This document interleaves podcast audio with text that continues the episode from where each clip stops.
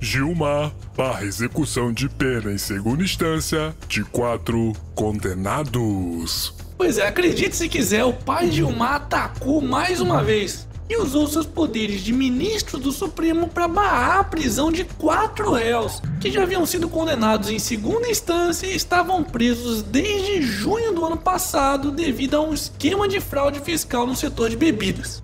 Afinal de contas, por que será que esse sujeito protege tanto corruptos condenados, hein? Será que esse cara realmente está defendendo a lei? Ou isso é rabo preso com alguma coisa?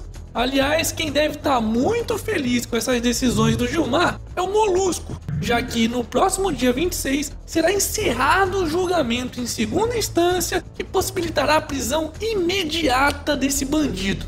É, quem diria que viveríamos para ver aquele que um dia foi considerado a pedra no sapato do PT sendo a última esperança de Lula. Hashtag Fora Gilmar. Hashtag Lula na cadeia.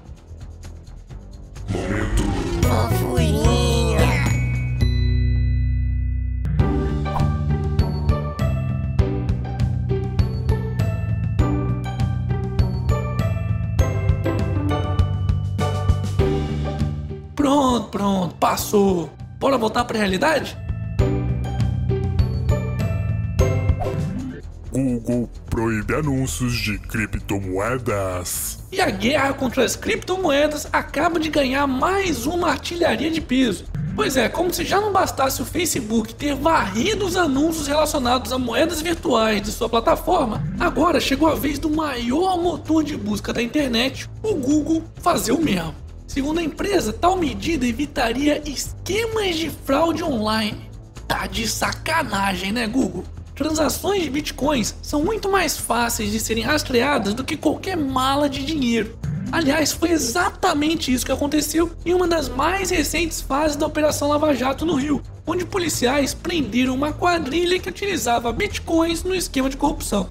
Pois é, se o Google realmente estivesse preocupado em combater esquemas de fraude online, já teria acabado com a indústria de perfis falsos que só serve para inflar visitas a sites e visualização de canais de YouTube. Hum, tô vendo essas alusões aí, hein? E claro que eles não vão fazer isso porque eles sabem que vão prejudicar bastante os dados inflados que eles vendem para os seus anunciantes. Bom, mas enfim, apesar do Google estar querendo boicotar os bitcoins, a lojinha do canal do Otário continua aceitando essa criptomoeda sem qualquer restrição. Aliás, já comprou seu otarinho? Então faça que nem o Antônio Guilherme, que me mandou uma foto do otarinho passeando na Suíça, a quase 3.500 metros de altitude. Oh, que legal! Leva aí o caralho. O quê? Ainda não comprou o seu, é? Então tá esperando o quê? Corre lá na lojinha. Eu vou deixar o link aqui na descrição do vídeo. Quero receber mais fotos, hein?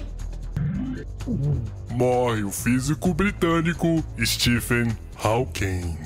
Infelizmente, o mundo perdeu nessa quarta-feira uma das mentes mais brilhantes que já existiu nesse planeta. O cientista e pesquisador britânico Stephen Hawking, que não apenas é um exemplo de superação, como fez importantes contribuições na física teórica e na astronomia, além de ter sido um dos grandes responsáveis pela divulgação científica no século XX, ao lado de nomes como Carl Sagan.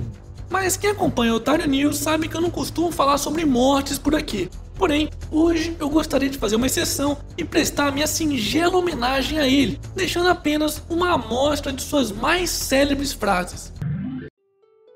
O maior inimigo do conhecimento não é a ignorância, é a ilusão do conhecimento. Por mais difícil que a vida possa parecer, sempre existe alguma coisa que você possa fazer e obter êxito. Minhas expectativas foram reduzidas a zero quando eu tinha 21 anos. Tudo desde então tem sido um bônus. Trabalho te dá significado e propósito, e sem isso a vida é vazia. Eu não tenho medo da morte, mas não estou com nenhuma pressa para morrer. Tenho muita coisa que eu quero fazer antes. Não há nenhum Deus, sou ateu. A religião crê nos milagres, mas estes não são compatíveis com a ciência. Aliás, Hawking era tão foda que ele nasceu no aniversário de morte de Galileu Galilei e morreu no aniversário de nascimento de Albert Einstein, dia 14 de março, que para quem não sabe também é conhecido como o dia do número pi. Então, pessoal, nada melhor do que terminar esse programa de hoje com o próprio Hawking falando. We are all time travelers, journeying together into the future. But let us work together to make that future a place we want to visit. Be brave, be determined, overcome the odds. It can be done.